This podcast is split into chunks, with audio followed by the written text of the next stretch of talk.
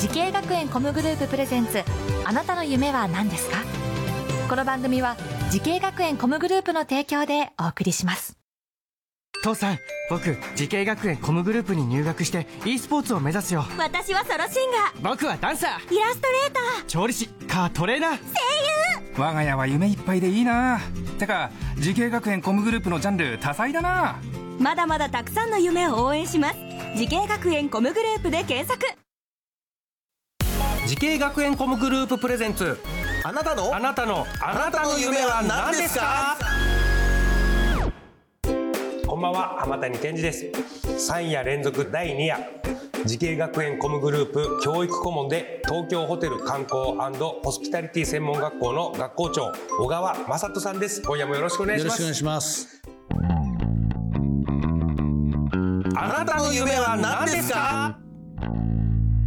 さあ昨夜はですね、小川さんが ANA に入社して、はい、ANA 総合研究所で観光ホスピタリティという研究をなさったこと、えー、そしてね、えー、今の日本の現状なども伺いました、えー、その時ね日本のおもてなしは最高だとおっしゃっていましたけれども、ここら辺もちょっと聞いてみたいと思います、今夜は、えー、外国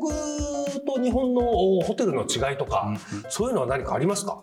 まあ、ホテルはですね今もう日本にあのリッツ・カールトンさんとか、有名なホテルも入ってきて、私どものあの講師も務めていただいてるんですね。ですからそういう意味ではあの向こうの最先端のそういうノウハウや、うん、あのサービスの瞬間なんかも日本も勉強して、うん、そして日本的な優しさと融合してやっぱり日本独自の個性が出てきてると思います。決して外国が悪いとかじゃなくて、素晴らしい点もたくさんありますんで、また私たちもそれを学んで、えそして日本的な風にアレンジして、え日本ができてるという感じですね。あなるほど。じゃあ、外国のホテルよりも素晴らしいとかとかいうよりは、日本の個性が出てるところが外国人のお客様に受けてると、はい、そういうことです。いうことですかね。はいはいえー、なんかやはりホスホスピタリティに、えー、大事なもの、これ日本人のお客様も外国のお客様はもう共通して何かありますかね、はい、やっぱりあの相手のお気持ちに寄り添うというところなんで、うんうんこれが一番日本人得意なところじゃないかなと思いますね。なるほどなるほど。はい、まあちょっとちょっとした問題にもこう親身にね、対応するとか、はい、そういうのは確かに日本の旅館とかホテルとかだとあるかもしれませんね。はい。はい。さあそしてですね、ちょっとお話にも昨夜ありました地域活性化、はい、この話もちょっとお伺いしたいんですけども、小川さんが取り組んでいる地域活性化、具体的にはどのようなことされてるんですか？私はやってるのはですね、あの各地のですね、日本に3000箇所の温泉地があるんですけど、えー、この温泉地っていうのは昔はあの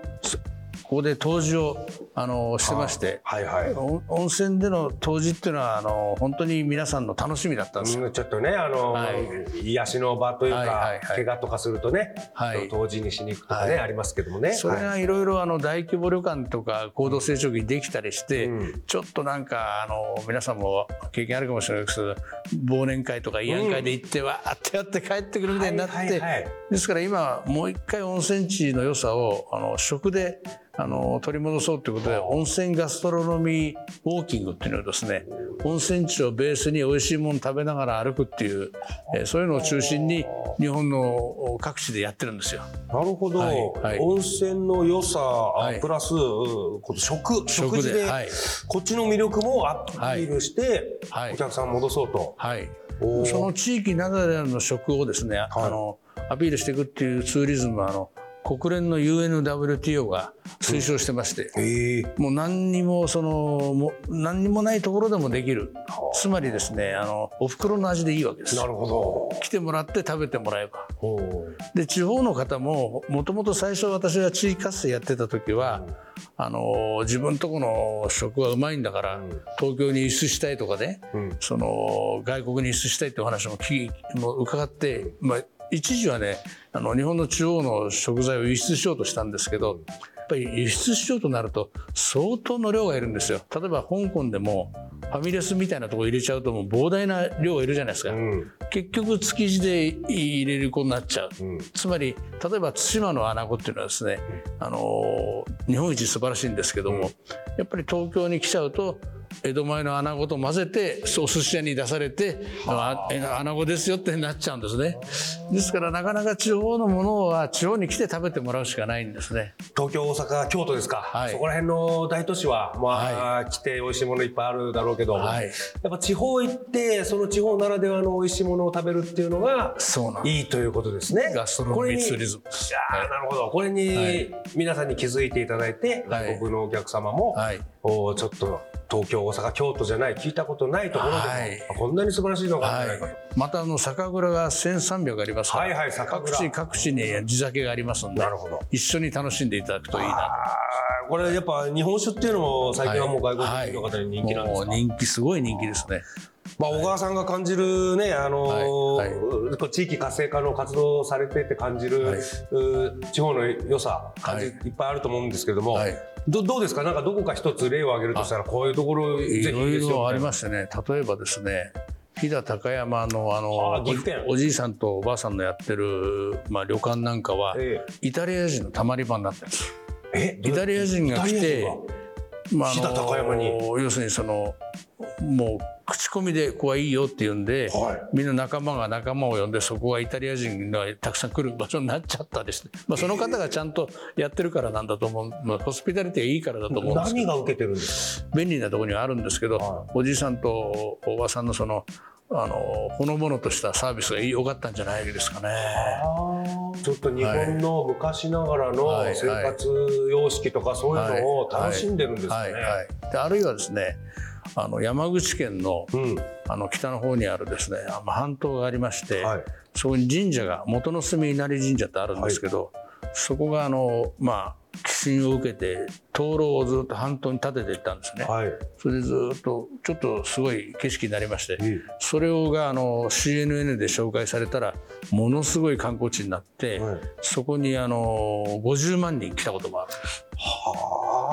あ、なんか。日本人はほとんど行くのも行ってないし場所もすごい不便なところいや申し訳ない。私も知らなかったですけれども、はいはい、そういうところがある。ただこれをねあの根付かして長期滞在に持っていくにはやっぱり食さっき言った食ガストロノミーツーリズムがいると思うんですよ。ワンショットじゃなっちゃいますからね、ね、はい、まあ、まずその SNS とかでそういう景色とかそういうのがまずネットでバズったりしてそれで来て知ってもらってで来たらこんなに素晴らしいサービスで美味しいものがこんなにあるんじゃないかと。そういう感じです。そういうのを気づかせてあげるためにこう地域活性化。それを狙ってるんですけどまだもう道半ばです。あ道半ばで これから。はい、えー、でももう実際あの結果出てるところあるわけですよね、まあ、全国で。60か所ぐらいでやってまして、はいはい、2万人ぐらいの方参加していただいてるんで、うん、まああのそういう人気はあるんですけど、まあ、それがもっともっとなるようにしないといけないな。なるほど。はい。はい、なるほど。ではまたこの続きは明日お聞きしたいと思います。どうもありがとうございます。さあ、3夜連続スペシャルお客様は滋慶学園 COM グループ教育顧問で東京ホテル観光ホスピタリティ専門学校学校長の小川正人さんでした。ありがとうございました。ありがとうございました。さあ、この番組は YouTube でもご覧いただけます。あなたの夢は何ですか ?TBS で検索してみてください。それではまた明日。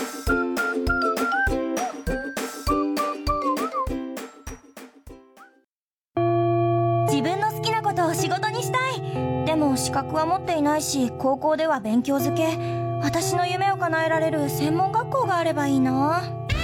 あなたの夢は何ですか？滋慶学園 COM グループはあなたの夢を実現します。今すぐホームページを。